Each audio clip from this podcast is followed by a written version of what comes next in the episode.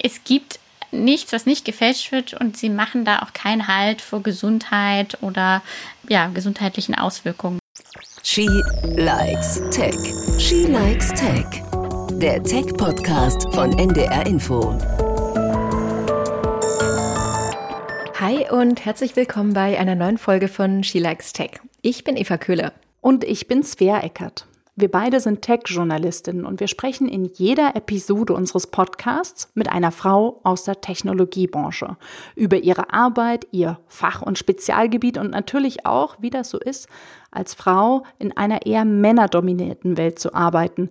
Heute sprechen wir mit Nicole Hofmann. Und mit ihr wollen wir heute darüber sprechen, wie es so ist, als Frau in der Tech-Welt zu gründen und auch darüber, wie genau sie Machine Learning, also selbstlernende Algorithmen, einsetzt, um Produktfälschungen im Netz zu erkennen.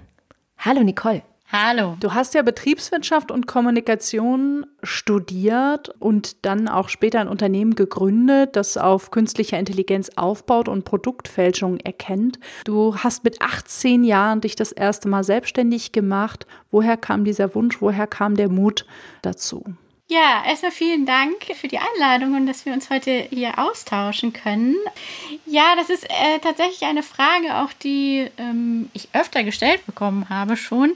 So eine richtig gute Antwort habe ich darauf leider nicht. Es ist tatsächlich so, dass ich eigentlich schon von Kindheit an mich zum einen irgendwie gerne selbstständig machen wollte und zum anderen aber auch, äh, und da habe ich vielleicht aber auch eine Antwort drauf, wirklich stark mit, mit Technik irgendwie verwandelt war. Und das kam sicherlich durch, durch meinen Vater, der eben in dem Bereich gearbeitet hat. Und mit fünf Jahren habe ich, glaube ich, meinen ersten Computer bekommen. Und das war damals eben noch eine Bitsy und das waren noch so Festplatten, die waren doppelt so groß wie mein Kopf. Und ähm, das war alles nur in Schwarz und Grün. Und so bin ich da total positiv reingewachsen und habe da auch nie irgendwie Berührungsängste gehabt. Ist für mich so eine ganz natürliche äh, Entwicklung gewesen letztlich. Heute sind es Produktfälschungen. Wie war so dein, ja, sagen wir mal, Werdegang deiner Selbstständigkeit bis eben hin jetzt zu dem Unternehmen, was sich eben mit, mit diesem Thema beschäftigt? Da tatsächlich habe ich unterschiedliche Stationen dann doch noch dazwischen geschoben. Auch wenn man sozusagen Technologie begeistert ist, die Grundlagen der Betriebswirtschaft zu lernen. Und so kam es dann, dass ich auch diese beiden Sachen studiert habe. Also internationale BWL und aber auch nochmal Marketing und Kommunikation und äh, dann letztendlich auch nochmal einen Abstecher in die Beratung gemacht habe, äh, um einfach ganz viel zu lernen in kurzer Zeit, viele unterschiedliche Unternehmen zu sehen, viele Dinge zu sehen und genau dann eigentlich da wieder zu meinen Wurzeln zurückgekehrt bin 2011, indem wir das erste Unternehmen eben dann gegründet haben und damals eben eine Plattform, mm. eine Price Comparison oder Deal Plattform. Also Schnäppchen, Schnäppchenfuchs, Preisvergleich. Genau, das war 2010, 2011 waren wir da ja noch sozusagen mit vorne dabei. Mittlerweile ist in Deutschland zumindest ja der Markt mit Check24 dann doch äh, sehr bekannt. Äh, damals teilte sich das eben einfach noch ein bisschen auf. So waren wir da eben zu der Zeit dann auch äh, Marktführer in, in dem Telekommunikationsbereich. Krass. Und jetzt bist du Milliardärin. ja, fast, sagen wir fast. Nein, leider noch nicht. Aber jetzt mal ernsthaft, wie alt bist du, Nicole? Ähm, ich bin 37. Also schon wirklich eine, eine ganz schöne Vita und auch eine Reihe von Stationen gleichzeitig. Und das haben wir hier im Podcast ja auch schon öfters thematisiert. Ähm, ist Deutschland ja gerade, was Gründerinnen angeht, eher schwach und in der Tech-Branche noch schwächer. Also die Zahlen gerade beim äh, Gründen in Deutschland, die sprechen einfach gegen Frauen. Also ich, habe, glaube ich, nochmal geschaut, der deutsche Startup-Monitor, den ich gefunden habe, der sagt, 16 Prozent aller in Deutschland gegründeten Startups sind nur von Frauen. Das heißt einfach, über 80 Prozent sind von Männern gegründet. Jetzt ist es aber ja so, dass du trotzdem gegründet hast. Und du gehörst da ja definitiv zu einer Minderheit als Frau. Was hast du genau für Erfahrungen gemacht? Also wurdest du immer unterstützt? Bist du gegen Wände gerannt? Wie war das für dich?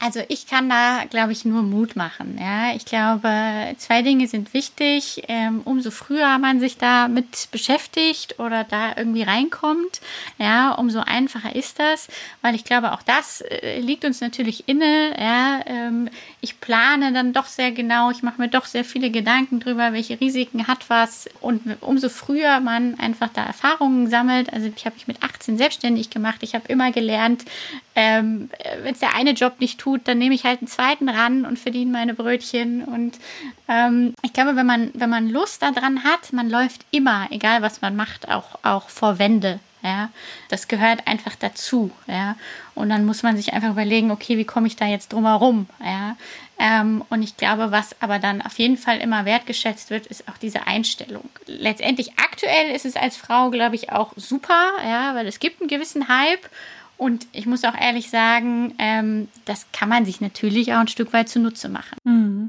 Sag mal, wie wirst du oder wie wirst du, hast du das Gefühl, dass du anders wahrgenommen wirst als, als Männer oder als ein Mann, dass du anders angeschaut wirst, nach dem Motto irgendwie, weiß ich nicht, oh la la, Girlboss oder was wir auch schon gehört haben, war, ach, äh, bringen Sie hier das Wasser oder, äh, weiß ich nicht, sind Sie hier für die Mikrofone zuständig?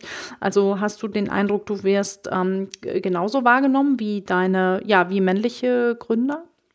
Es ist alles dabei, würde ich sagen. Ähm also es kommt immer ganz auf das Gegenüber an.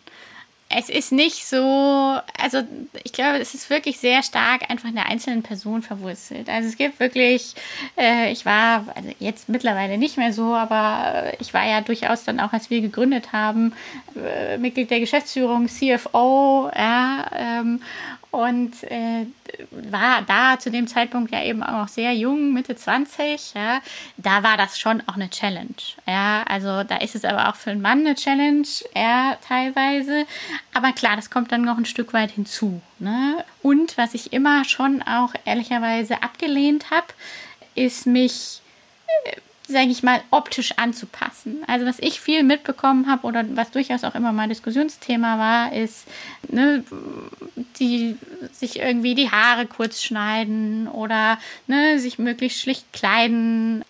Ich bin schon so ein bisschen girly, ja. Ähm, ich bin eine Frau durch und durch so, ja. Äh, ich schmink mich gerne und ich habe das schon auch durchgezogen und das hat es mir auch nicht immer leichter gemacht, ja, muss man auch sagen. Dann kommt so ein Thema hinzu wie Stimme.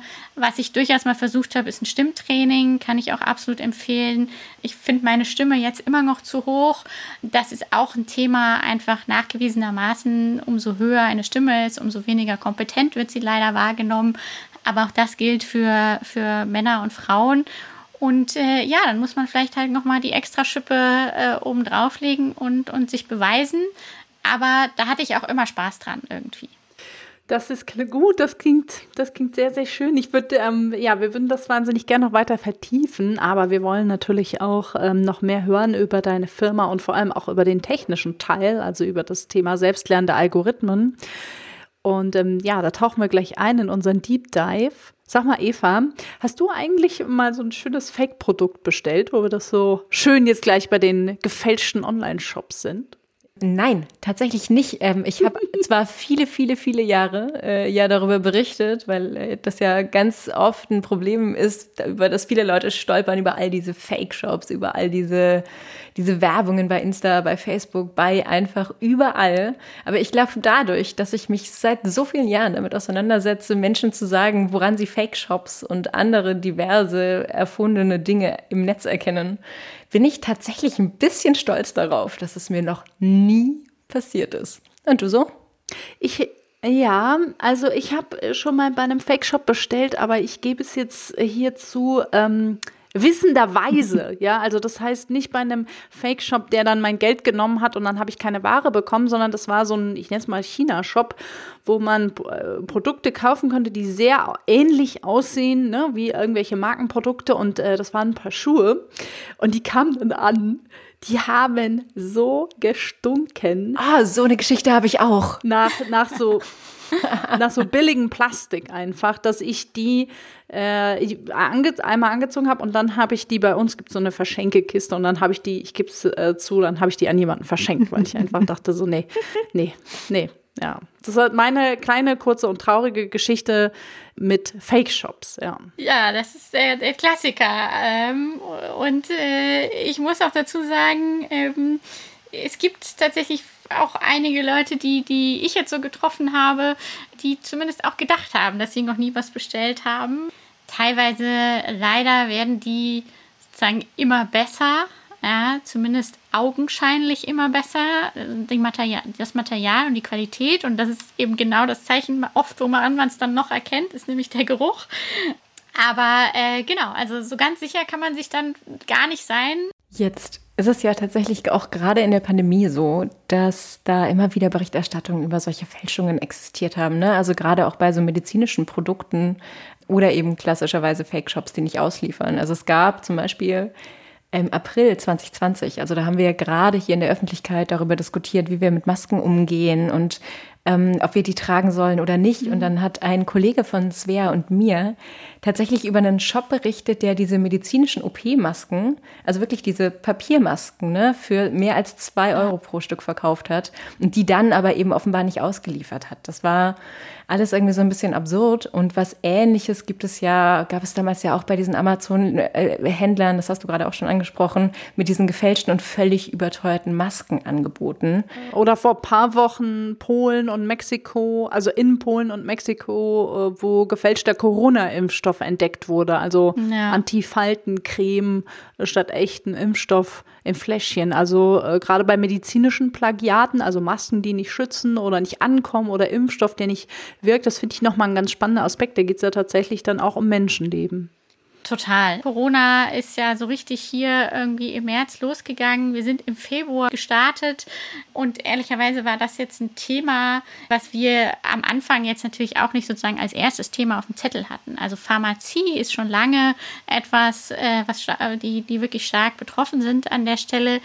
Aber ähm, das war natürlich auch für uns irgendwie so ein Schocker und äh, wir haben damals deswegen auch direkt angeboten, dass wir ähm, mit unserer Software eben kostenlose Screens machen für die Unternehmen. Das ging eben von wirklich äh, Maskenherstellern bis hin ne, auch die Beatmungsgeräte und jetzt eben auch der Impfstoff. Letztendlich, es gibt nichts, was nicht gefälscht wird und sie machen da auch keinen Halt vor Gesundheit oder ja, gesundheitlichen Auswirkungen am Ende des Tages. Wenn ich jetzt als Endkundin, also wenn wir jetzt mal von mir ausgehen, so ich nehme, mache irgendeinen dieser Seiten auf und lande dann auf so einem Nike-Angebot oder weiß ich nicht, Küchengeräte sind auch super, super beliebt bei Fake-Shops. Je teurer, desto mehr Fake-Shops, teilweise mega gut gemacht ähm, und äh, auch super bewertet oder so ähnlich. Mhm. Wie genau geht ihr vor? Also wenn wir uns jetzt so eine Seite vorstellen, so ein Shop, der Kaffeemaschinen für 1000 Euro anbietet. So, was genau tut eure Software? Also wie identifiziert ihr diese Produktbilder dann da als Fake? Was ist der Prozess so, äh, Schritt für Schritt, den ihr vorgeht? Also letztendlich auch da nutzen wir sozusagen die, die modernen Technologien. Das heißt, wir haben eben diese unterschiedlichen Attribute. Das können äh, eben textuale Bestandteile sein die ausgewertet werden. Das können aber auch Bilder sein zum Beispiel.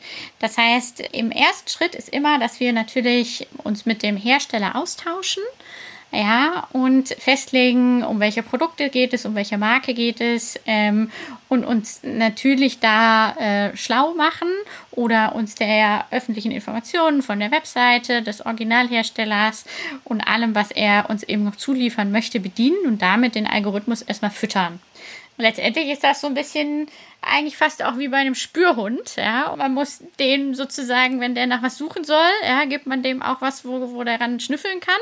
Alle Informationen, die wir sozusagen einsammeln können, sammeln wir ein und werden die mit Hilfe eben des Machine Learning oder der sogenannten neuralen Netze aus. Also das heißt einmal äh, textbasiert und einmal bildbasiert. Das sind die beiden neuralen Netze, mit denen wir sozusagen arbeiten. Ah, super. Jetzt hast du die zwei Stichworte genannt, wo ich die ganze Zeit dachte, wann kommt es endlich? Also, weil ich die ganze Zeit versuche im Kopf zu verstehen, wie funktioniert es also technisch? Ähm, und äh, du hast jetzt einmal gesagt, ihr schaut euch Bilder an und habt dort ein neuronales Netz, das eben diese Bilder wahrscheinlich vergleicht ne, mit einem Kundenbild. Äh, ja, mhm. also Bilderkennung kann ich mir vorstellen. Genau, also wir sprechen halt eher von Object Recognition, weil ähm, es jetzt sozusagen, es gibt ja auch Image Matching.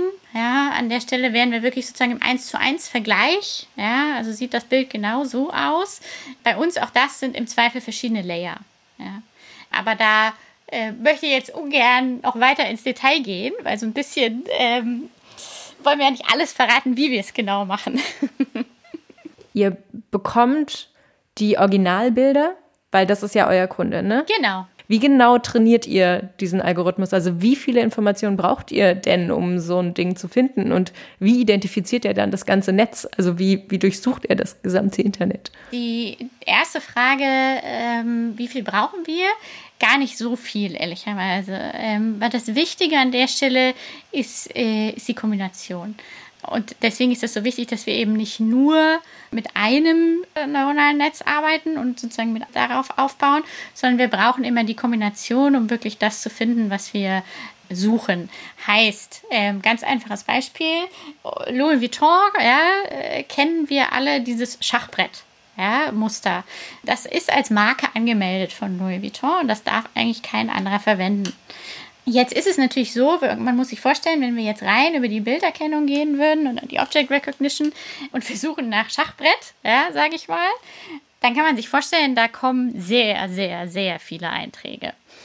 Und da wird es dann auch deutlich, ja, äh, dass wir eben die Kombination brauchen. Nämlich, äh, wenn wir jetzt aber sagen, okay, das Schachbrett muss aber zum Beispiel zusammen mit einem weiteren Layer, ähm, dass es nämlich eine Tasche ist, ja, also einem Objekt, wie sieht das denn noch aus? Kommen, dann habe ich schon sehr viel gezieltere Suche. Und wenn ich jetzt den Text noch mit reinnehme und Language Processing mit reinnehme, dass ich das eben auch noch in unterschiedlichen Sprachen auch alles zusammenbekomme, was im Internet ja auch sehr wichtig ist, dann kriege ich eben auch gute Ergebnisse hin. Ja. Ich, weiß gar nicht, wer bist du noch da? Bist noch da, ne? Ja, ich, ich bin da. Ich, Eva macht gerade Language Processing. und ich auch.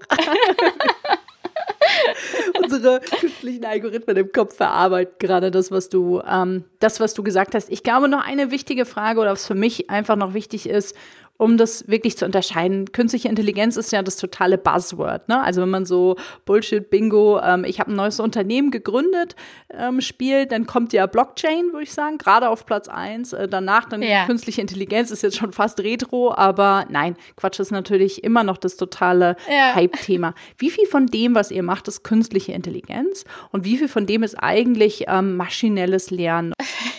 ich glaube, äh, lustigerweise haben wir die Diskussion intern auch immer wieder ähm, in unterschiedlicher Weise.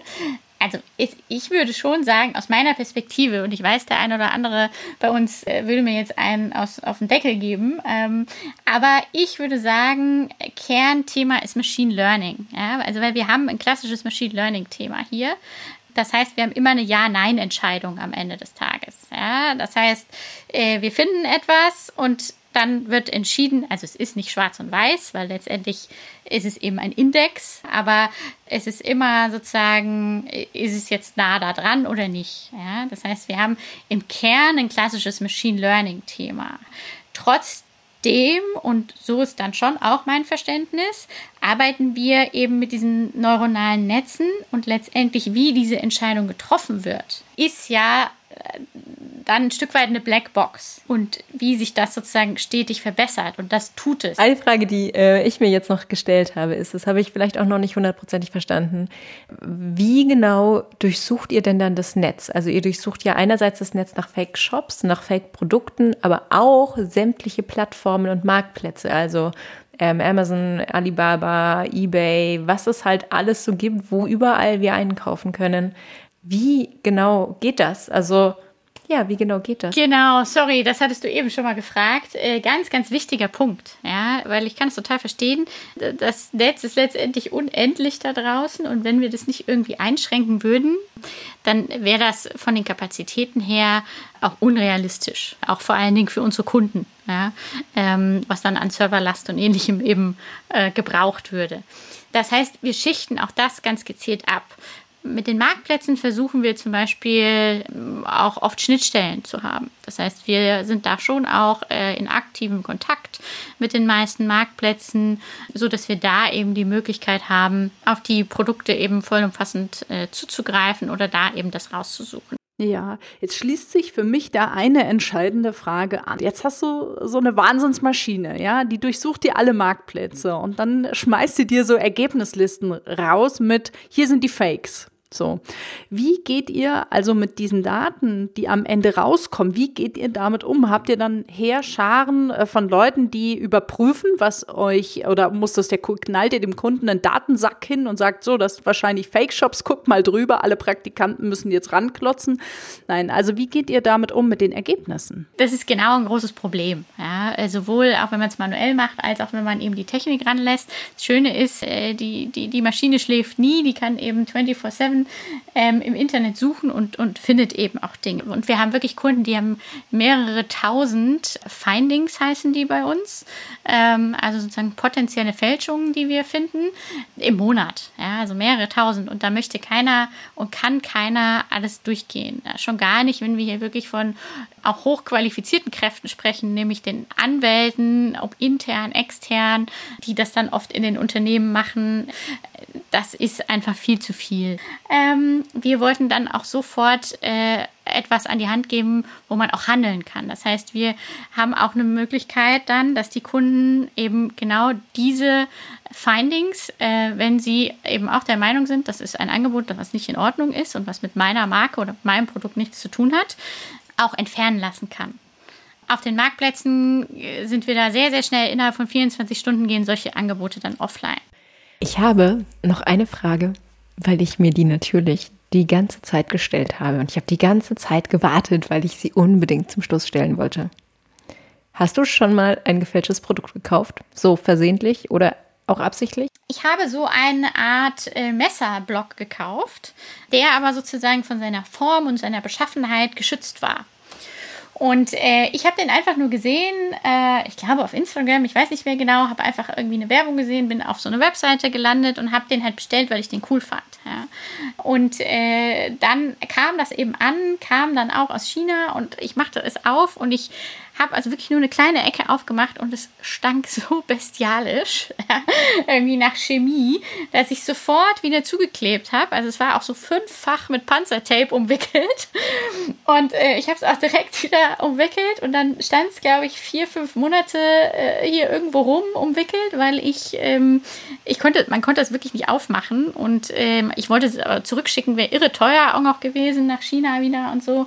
Und es war nicht mal eine wirkliche Adresse, wohin und so und ähm, ja, ich habe es dann irgendwann, glaube ich, äh, weggeschmissen. Der gefälschte Messerblock war aber jetzt nicht der Grund, warum du dein Unternehmen gegründet hast. Nee, das war eine Erfahrung bei einem anderen Unternehmen, wo ich äh, auch äh, Geschäftsführerin war und wo wir eine ähm, Nutrition-Marke für Frauen, Proteine für Frauen gegründet haben und äh, aufgezogen haben und dort mit unseren Produkten gefälscht wurden. Oder beziehungsweise nicht gefälscht wurden, sondern man hat versucht, uns die Marke zu klauen und unter unserem Namen eben in China zu verkaufen. Und äh, da sind wir dann zum Glück noch rechtzeitig dahinter gekommen und ja, so war dann irgendwie mein Berührungspunkt und dann dachte ich, Mensch, äh, mit der Technologie, die es heutzutage gibt, muss man doch dagegen was tun können. Und so hatte ich da eben dann auch als Unternehmerin vor allen Dingen einen ja, emotionalen Trigger, um jetzt mit Centric eben anderen Unternehmen zu helfen. Jetzt sind wir, glaube ich, schon am Ende. Es war wahnsinnig schön, aber bevor wir dich entlassen, haben wir wie immer eine Lieblingskategorie, die wir gerne noch mit dir einmal besprechen würden. Wir haben nämlich die Kategorie den Pick der Woche. Und da geht es äh, vor allem um die Frage, ob du ein Lieblingsgadget hast oder ein App, ein Buch, einen Podcast, der dir irgendein Leben erleichtert oder ein CD, es kann ein Lied sein, irgendwas, was dich in deinem Alltag super glücklich macht und dir dein Leben erleichtert. Hast du einen Pick der Woche für uns, Nicole?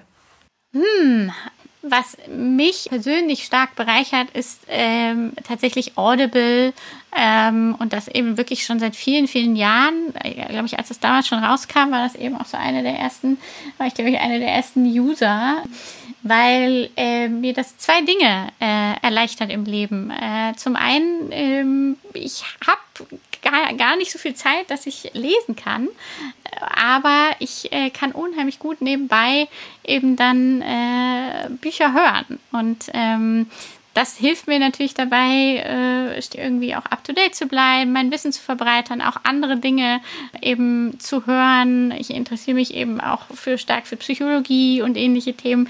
Das heißt, ähm, das hilft mir enorm dabei, dass ich eben samstags meinen Hausputz erledigen kann und gleichzeitig ein Buch lesen kann. Ich nutze das genauso. Ich ähm, nutze ganz, ganz, ganz viel Audible, weil ähm, das einfach nochmal ein bisschen anders ist als Podcasts hören, weil ich es auch genau so genieße, während ich ein Buch lese oder ein Buch höre, tatsächlich ähm, alles andere machen zu können. Also es erleichtert mir auch das Bücherlesen wieder ganz massiv. Schön, schön, dass du da warst. Vielen, vielen Dank, liebe Nicole. Und ähm, ja, freuen uns, wenn wir dich weiter begleiten und natürlich finden es natürlich auch wahnsinnig spannend, äh, was du als, äh, wenn du nochmal gründest, was du als nächstes gründest oder wie sich überhaupt dein Unternehmen weiterentwickelt. Cool. Freuen wir dich weiter zu beobachten. Danke dir, dass du da warst. Ja, vielen Dank. Tschüss. Svea, wir sind fertig. Wie war's? Ja, ich fand es sehr spannend. Eintauchen in diese, ja, in diese Welt irgendwie, finde ich, die ja schon jeder so ein bisschen kennt von uns, aber das mal so richtig, ähm, richtig, richtig zu lernen, fand ich, fand ich jetzt richtig gut. Ja, ich fand es wahnsinnig beeindruckend, was diese Frau schon alles gemacht hat.